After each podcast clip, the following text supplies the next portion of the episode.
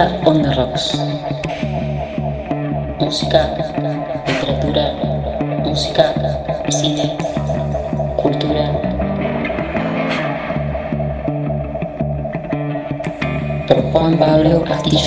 Hola, ¿cómo están? Nuevo episodio de Astilla on the Rocks, el episodio número 12. Me pone muy, pero muy feliz de estar grabando una vez más para este podcast, que no lo tengo para nada relegado. Me había propuesto inicialmente grabar para que los episodios se estrenaran todos los lunes a las 7 a.m. Y así fue. Por lo menos llegué hasta el episodio número 12 y tengo más en carpeta. Mi nombre es Juan Pablo Domínguez y en principio, como siempre, les agradezco por acompañarme en este delirio en el cual a veces les cuento anécdotas vinculadas al, a mis vivencias musicales, a lo que me pasó a lo largo de mi vida, escuchando discos y tomando partido como a unos casos oyente, otros como periodista, cronista, entrevistador y a veces músico, un poco de caradurismo, pero siempre vinculado a la música. Me gusta decir que pasé más tiempo en una disquería que en una librería, pero realmente es así y un poco es ir conociéndome a pesar de que no nos veamos las caras. Acá estoy.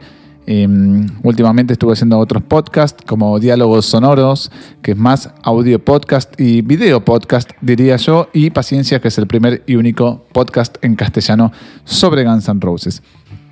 En los episodios anteriores, en el episodio número 10 y en el 11, relaté mis primeros contactos con el universo periodístico algo que me surgió, me nació de leer las revistas musicales. Toda mi vida había sido le- leer historietas, por ejemplo, Paturuzú. Soy un gran fan de Isidoro Cañones. Eh, también había leído muchas esas revistas muy interesantes, Conocer y Saber, eh, Anteojito, Larguirucho. Ustedes deben pensar que tengo 150 años, pero no. Eso es lo que me marcó en la infancia, hasta que llegaron esas revistas de rock, las primeras revistas de rock y me hicieron volcar toda mi atención a la música. Podría haber sido otra música, eso también me parece importante destacar muchas veces. Podría haber escuchado rock barrial por haber sido la década de los 90 donde tuve mi adolescencia, pero no fue así, no, no, no me, no me hice nunca muy fana de, de las bandas de- del denominado rock barrial, sino que lo mío iba por otro lado. Eh, entonces esto viene vinculado para no perderme a los que fueron mis primeros pasos en el periodismo. Les conté que lo comencé a ejercer de modo amateur, es decir, en mi casa, hasta que luego pasé a gráfica y de ahí a la radio. Este episodio número 12 va a tener como eje temático y principal y como disparador, si se quiere, mis experiencias negativas y no tan fructíferas a veces en el universo musical, en el periodismo musical. Tal vez haya una idea romántica esto de, wow, haces lo que te gusta, te de- dedicas a lo que te gusta. Y la verdad que uno hace lo que le gusta tarde o temprano. Si te gusta algo, yo creo que es muy difícil que lo tengas oculto durante mucho tiempo o al menos toda tu vida. Es imposible, por más que sea pintar, andar en skate, tocar un instrumento, escribir. Y en mi caso es esto, eh, hablar sobre música, tener conversaciones como, como estoy teniendo con ustedes, básicamente. Y al mismo tiempo esto puede tener un, un- un significado un contrasentido, si se quiere, en el aspecto de, que las cosas a veces no son lo que uno piensa.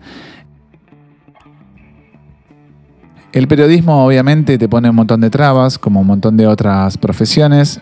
Lo importante es saber distinguir y quedarse con lo bueno, porque si no, lamentablemente uno se queda en su casa y no hace más contenido de nada.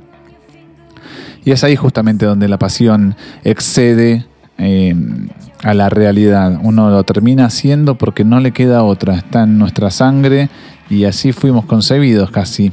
Así elegimos también que sea nuestro destino. Pero de todos modos, eh, ejercer el periodismo a veces tiene su costado negativo y a veces las entrevistas no salen como tenés planeado, como tenés pensado. En el episodio de hoy voy a contarles cuatro anécdotas vinculadas al periodismo, cuatro anécdotas vinculadas con personas con las cuales no tuve afinidad al momento de hacer una entrevista y eso obviamente repercute en el resultado final. Generalmente uno tiene afinidad con el entrevistado por muchos aspectos. Si es un artista internacional y está de promoción, eh, si te llama por teléfono o si viene de visita, lo más probable es que responda de cortesía y de ahí para arriba tenés un techito mínimo, pero tenés. Y si es un artista local, al hablar el mismo idioma, mm, empatizas tarde o temprano. Suele suceder al menos. Em, pero hay muchas otras veces en que no sucede.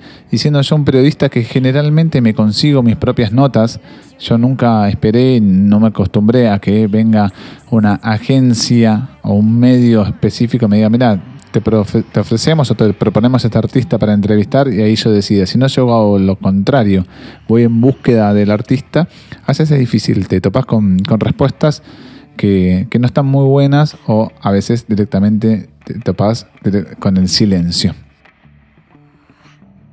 Para romper el hielo y ejemplificarles con hechos concretos, les voy a contar aquella vez que tuve que entrevistar a Vince Neil. Vince Neil es el cantante de Motley Crue, al menos así es conocido por nosotros, por quienes estamos en el ambiente musical, pero también desarrolló una carrera como solista. Nunca fue el cantante de otra banda, o es solista o canta en Motley, se acabó. La década del 90 fue bastante difícil para Motley Crue, digamos que los excesos de los 80 ya no estaban bien vistos en los 90, mucho menos hoy en día, en el año 2021 sería casi imposible replicar ese estilo de vida y esa fama de pendencieros que tenían los Motley en los 80, pero bueno, se estiró un poquito más ese crédito que tenían en el ámbito musical, al menos en la prensa, y las tendencias los acompañaron hasta fines de los 80. Todo cambió cuando apareció Nirvana y en realidad con la aparición del segundo disco de Nirvana, Nevermind, borró todo lo anterior de un solo soplido. Motley quedó ahí en la deriva y Vince Neil todavía más, porque en el año 92 fue expulsado del grupo de toda su vida.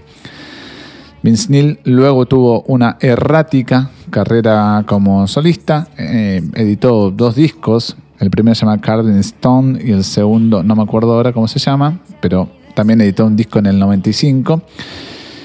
Nada, fracasó en las listas comerciales, que es lo que quieren los sellos discográficos. Los sellos quieren que vos vendas discos, no importa dónde estés, de dónde seas y dónde o qué género hagas. O sea, si firmaste un contrato, tenés que vender discos. A Vince Neil no lo acompañaron las ventas y para fines de los 90 volvió a Motley. Ese segundo periplo Motley se extendió por dos discos. Por un lado el disco Generation Swine y por el otro New Tattoo. Nuevamente las tendencias musicales hicieron que Motley tuviera como un declive en las ventas y en su popularidad, así que Vince luego de New Tattoo, disco de fines de los 90, volvió a su carrera como solista. Todo esto lo conté para explicar que Vince Neil vino a la Argentina en la década de los comienzos de 2000, 2001 para ser más, precisamente, más preciso. Vino a Buenos Aires a presentar su banda como solista. Yo en aquel entonces estaba dando mis primeros pasos en la revista Madhouse. Y tal como te anticipé en el episodio anterior, mi idea detrás del ingreso a la revista Madhouse era difundir y o hablar de bandas que no tenían la difusión que yo consideraba que debían tener. Entre ellas Motley, entre ellas las bandas del estilo musical tipo Motley, más cercana al hard rock, al garage rock escandinavo, bandas de guitarras y en esa época estaba de moda otra cosa, bandas que se vestían con joggings y afinaban muy pero muy bajo, new metal. Que no deja de ser rock, ¿no? Pero era otra cosa, eh, tipos rapeando y no tenía nada que ver con el rock tradicional que pasaba muy mal momento.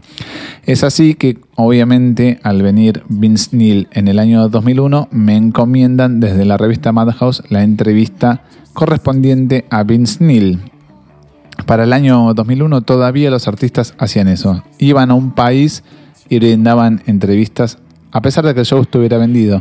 Hoy ya no se hace eso. Más allá del COVID no tiene nada que ver esto. O sea, los músicos generalmente cuando pisan el suelo de un país nuevo prefieren no brindar entrevistas porque la suerte ya está echada. Generalmente llegan el mismo día del show o una noche antes, las condiciones no son las mejores, prefieren descansar, conocer la ciudad que entrevistar, eh, o mejor dicho, brindarle opiniones a un periodista que ni conocen, no le quieren ver ni la cara. Creo que eso es lo que sucedió con Vince Neil cuando me acerqué al hotel eh, Panamericano, si la memoria no me falla, Hotel Panamericano en la calle Moreno, en el centro de Buenos Aires, de la capital federal. Me acerqué con buena predisposición, pero pequé un poco de mi inexperiencia como cronista y periodista y un poco con el mal humor y el mal carácter de, Vince Neil.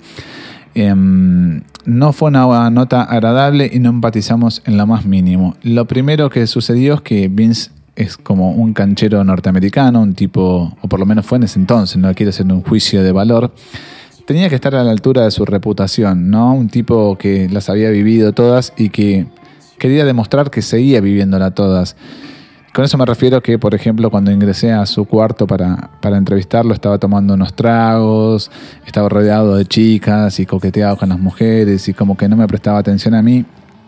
Yo estaba ahí como un incipiente cronista viendo cómo actuaba este tipo y la verdad que cada vez me caía peor porque me respondía casi monosilábico en las preguntas. Tal vez las preguntas, admito, no hayan sido de las mejores. ¿Qué hice? La embarré por completo. Le pregunté a Vince Neil por su salida de Motley Crue y más precisamente sobre aquel disco de Motley en el que no había estado el disco del año 1994, autodenominado Motley Crue, grabado por John Krabi en guitarra y voz. Así que como me puso de tan mal humor Vince Neil, fui para ahí y le pregunté, Vince, ¿vos escuchaste alguna vez el disco de Motley en el que no grabaste? Y obviamente se puso de culo. Me respondió mal, aunque profesionalmente, porque me respondió Tal vez el gesto hubiera sido, nene, no me jodas más, estoy acá escabeando, estoy con un, con un momento, estoy con, mujeres acá, tomátela, agarras tus cosas y rajá antes que te rompa todo. Pero no, me respondió, me dijo que obviamente que no, que no le interesaba, que era una basura. Y después como que, medio como que, que me trataba de decir que no eran buenas mis preguntas o que no estaba cómodo sin decírmelo. Así que como no fue muy, muy fructífero ese vínculo con Vince, a pesar de que después de, que terminé las preguntas y apagué el grabador, fue otro Vince Neil, un tipo más copado, más flexible, que me firmó todos los discos, con el cual me saqué una foto también, o sea que no estaba tan de mal humor. Y con esto también quiero explicar que a veces los artistas adoptan una postura y un traje por un periodo de tiempo y no están así tal vez en su intimidad o por siempre. Así que como esa nota fue tan escueta y fue tan fallida en cierto sentido, me comuniqué con la revista Madhouse y les dije, miren, no tengo muy jugosas declaraciones, ¿hay algo más que pueda hacer para rellenar el espacio? Porque esto es lo que pasa algunas veces con las revistas, te piden un mínimo de caracteres para que eso vaya diseñado, ocupe, no sé, dos páginas, por ejemplo, si es una entrevista promedio, tres si es muy buena, cuatro o más si es nota de tapa. Así que esa fue mi experiencia negativa con Vince Neil, a quien fui a ver en vivo en obras, en obras semi vacío. Y para acompañar esto que les quiero decir, que a veces el periodismo te da ciertos bofetazos, o bofetadas, mejor dicho, hice la reseña, la crónica de ese show de Vince Neil en vivo en obras y yo no dije absolutamente nada negativo sobre las bandas soportes, que fueron dos, y recuerdo que mi artículo salió editado y corregido. Y si ustedes tienen la revista, hasta hay una nota del editor. Y que fue algo que me generó como cierta sorpresa porque dije, momento, yo no dije esto, y obviamente no eran palabras muy gratificantes hacia las bandas teloneras, bandas argentinas, que no tardaron en demostrar su disconformidad por lo que había salido impreso, de lo cual yo no me pude haber hecho cargo nunca porque jamás lo escribí y tengo las pruebas, pero salió impreso Y eso es lo que importa a veces, ¿no? El primer impacto y la gente se enojó mucho conmigo. Pero bueno, no importa. Eso es una anécdota también para redondear que el primer paso de Vince Neil por la Argentina no fue tan fructífero en lo que respecta a mi profesionalismo o mi profesión, el periodismo. Así que para cerrar este bloque dedicado a mi fallida experiencia como periodista junto a Vince Neil, me parece cerrar con un tema de Vince Neil solista, ya que pasé Motley Crue en otros de los episodios, en uno de los primeros episodios. El primer disco de Vince Neil solista se llamó Exposed. Antes yo dije Carlin Stone y ese es el segundo. El primer disco se llamó Exposed, fue editado en el año 1993 y como particularidad tiene que la guitarra está a cargo de Steve Stevens. Steve Stevens es conocido por ser el guitarrista de Billy Idol, por ejemplo. Y el bajo lo toca en Exposed Robbie Crane, que es el bajista de Rat, una banda también muy popular en los 80s. Son dos datos de color que para mí le dan su pincelada al disco. Es un disco que, discreto, pero con muy buenos momentos. Y quiero elegir la canción que fue el primer single de adelanto que participó de la banda sonora de Encino Man una película que les recomiendo, es un poco de culto, pero está muy buena. Eh, y el tema se llama You're invited, but your friend can't come. Estás invitada, pero tu amigo no puede venir.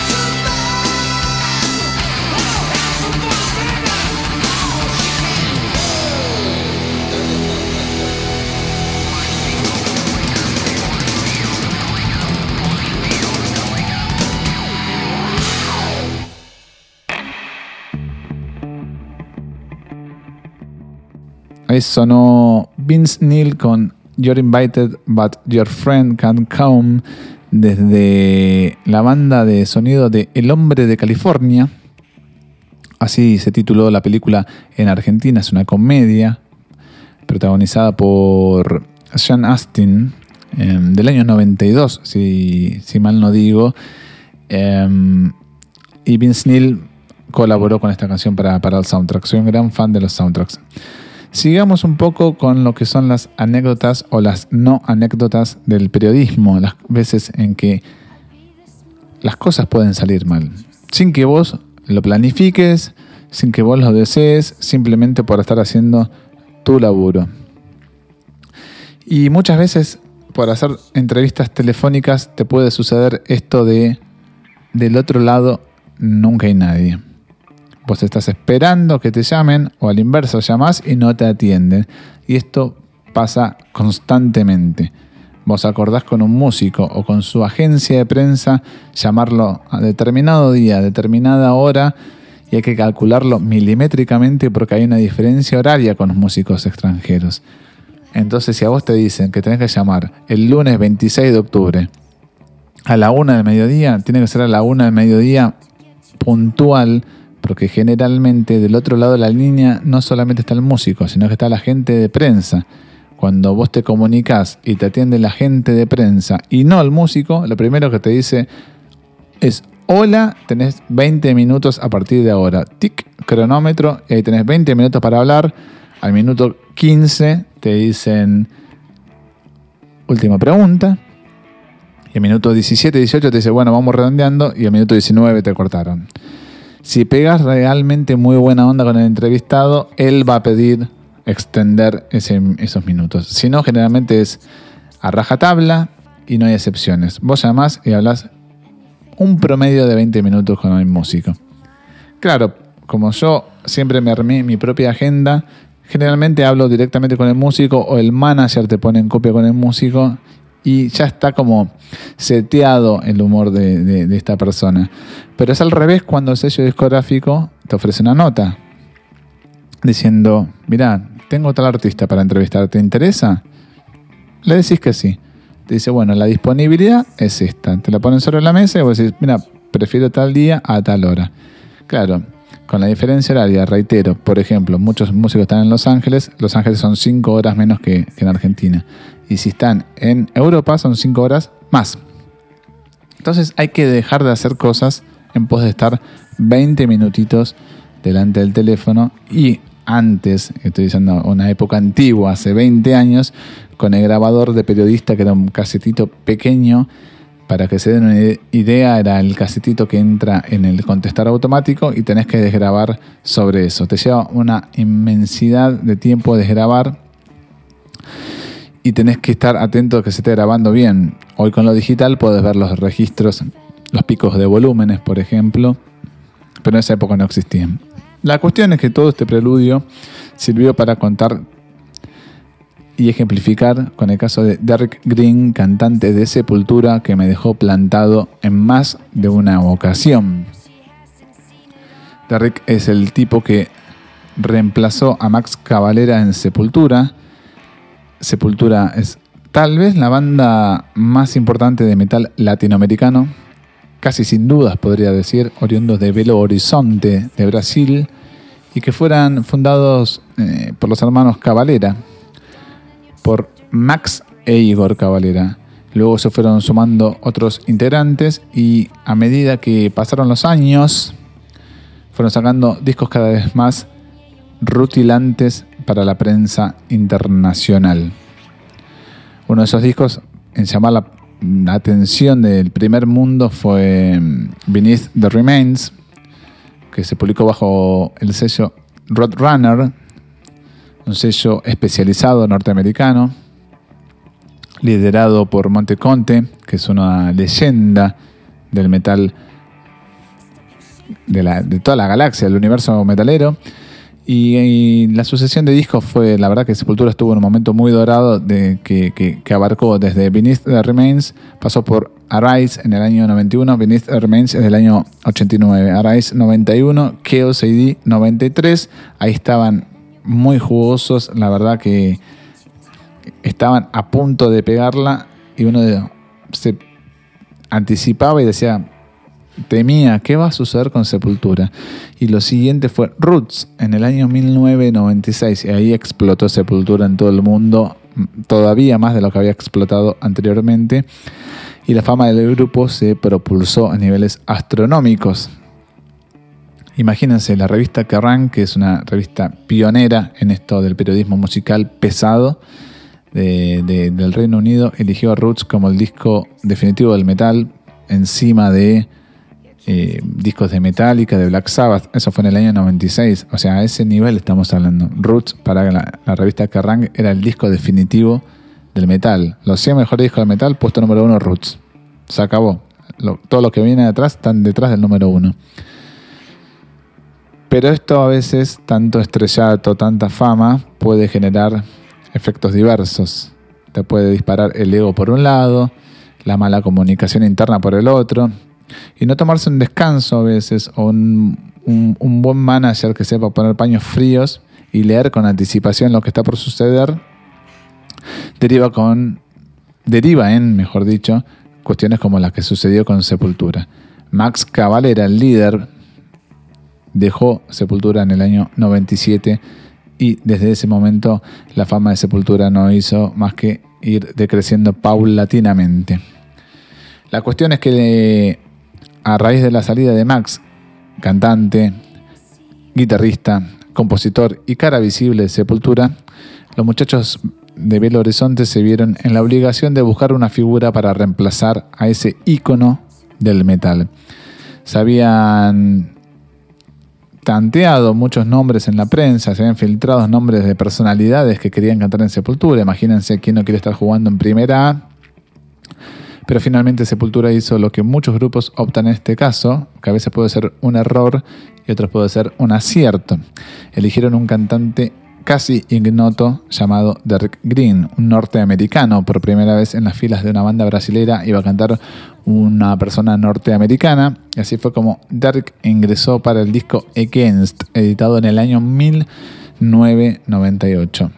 A pesar de que el disco a mí me gusta, me parece un muy buen disco, naturalmente no estaba la mano de Max por detrás, faltaba esa parte tribalista, si se quiere, que venía caracterizando a Sepultura y no había tal vez esa expansión sonora que era como la marca registrada de Sepultura.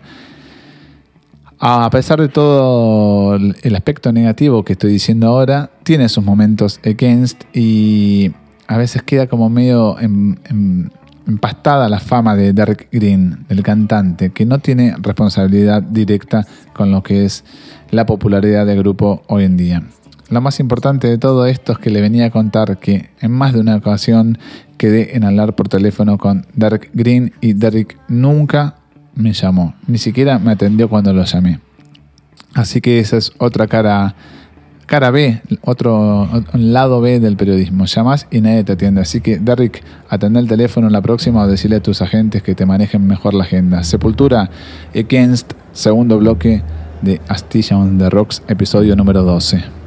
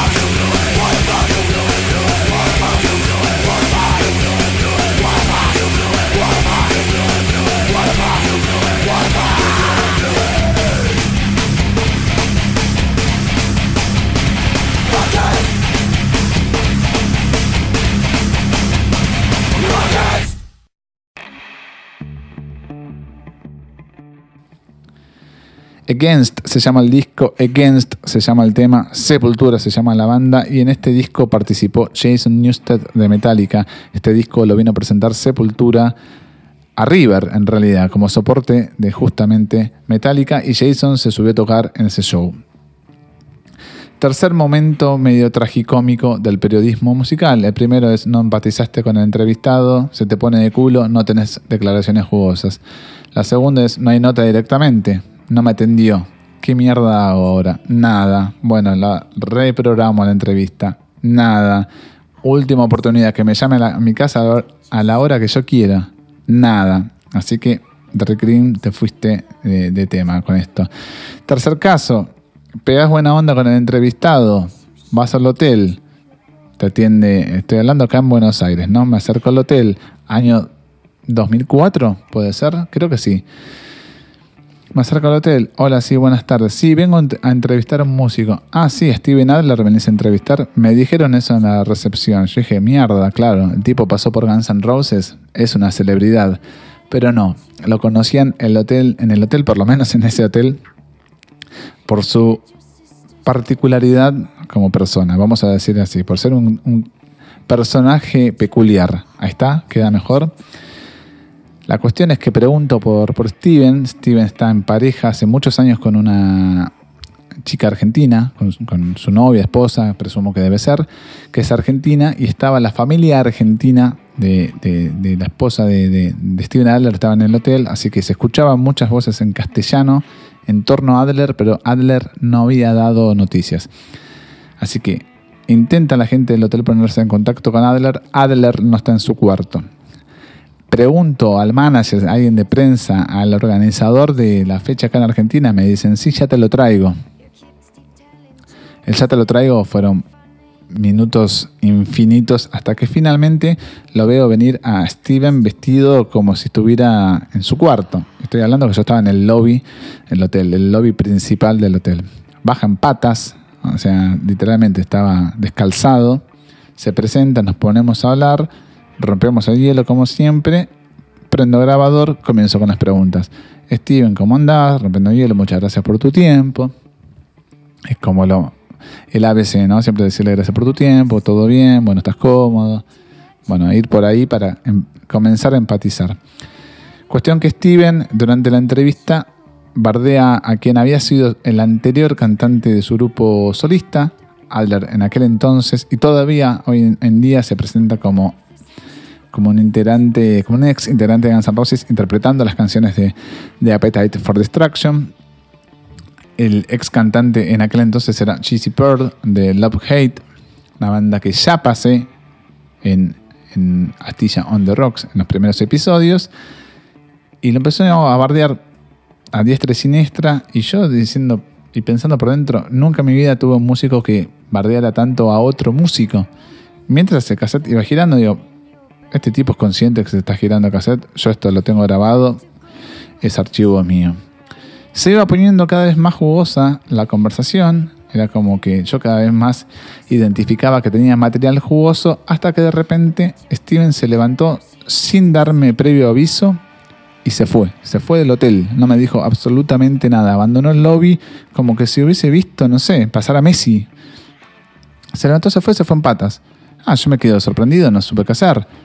Viene el promotor, el difunto Carlos Tórtola, eh, a preguntarme, ¿y dónde está Steven? Me pregunta eh, Tortola La verdad, ni idea, se fue. ¿Cómo que se fue? bueno, salieron a buscarlo Steven. A todo esto, hasta que yo me fui y guardé mis cosas, Steven no volvió a aparecer. En la puerta, nada, me quedo fumando un pucho, me lo encuentro, sí, porque en aquel entonces fumaba y ya no. Me lo encuentro a Chip Naf, que era el, el bajista de esa gira, bajista de Naf Snaf, otra banda que ya hablaré nada, le cuento, Chip, ¿cómo andás? Nos quedamos hablando. Che, Steven se fue, se dice, deja tranquilo, está así, está re loco. No le dio bola a nadie. Entre que Steven se fue y yo me fui, pasaron como 35 minutos y todavía no había registro de Steven. Finalmente Steven habrá aparecido, no saber dónde, porque tocó, no sé si fue esa noche, a la noche siguiente tocó con su banda, así que Steven es otra anécdota divertida de ese show en la que en este oficio, en esta profesión de, periodista, de entrevistar a una persona, se se te va y grabaste cinco minutos nada más, se te fue y desapareció. Así que vamos a pasar no una canción de Guns N' Roses, vamos a pasar rarezas, ya empezamos con las rarezas, vamos a pasar Liars and Cheats. ¿Y qué es Liars and Cheats? Es una banda norteamericana en la que tocó un amigo mío, Dana, de Los Ángeles. Seba, te mando un gran abrazo. Dana es baterista, pero para un tema dijo, no voy a tocar este tema en Liars and Cheats, vamos a invitarlo a Steven Adler, baterista de Guns N' Roses, ya te conté. Le invitaron a Steven para tocar Sympathy for the Devil de los Rolling Stones y con Gilby Clark en la producción.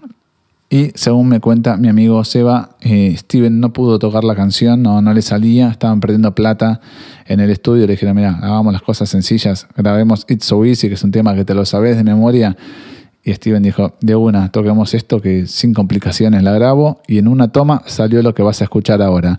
Liars and Cheats con Steven Adler de invitado en la batería, It's So Easy.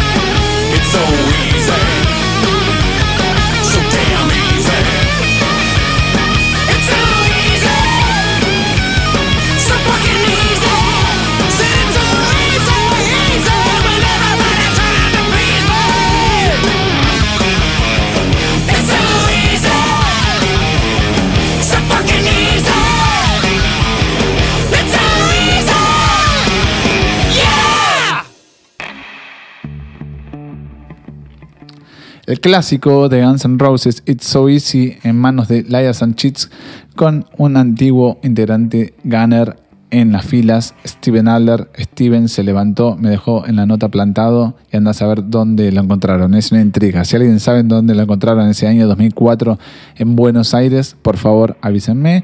Y para cerrar un poco todo esto y darle un, un cierre, no de oro, porque también estamos hablando de ocasiones en las que no hay nada de oro, es todo lo contrario, todo sale mal.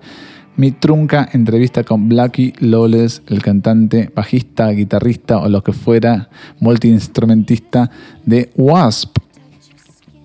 Blackie es una cara muy visible de, lo que fuese hard rock de los 80s, una cara muy visible de la música de Los Ángeles y una leyenda viva que había visitado la Argentina por primera vez en el año 1992 en vistas de la publicación de, The Crimson Idol, Crimson Idol creo que era el disco, no me maten si no me acuerdo ahora, eh, vino con una rueda de prensa pero no tocó con Wasp, así que tuvieron que pasar alrededor de 10-12 años para que Wasp viniera por primera vez a la Argentina.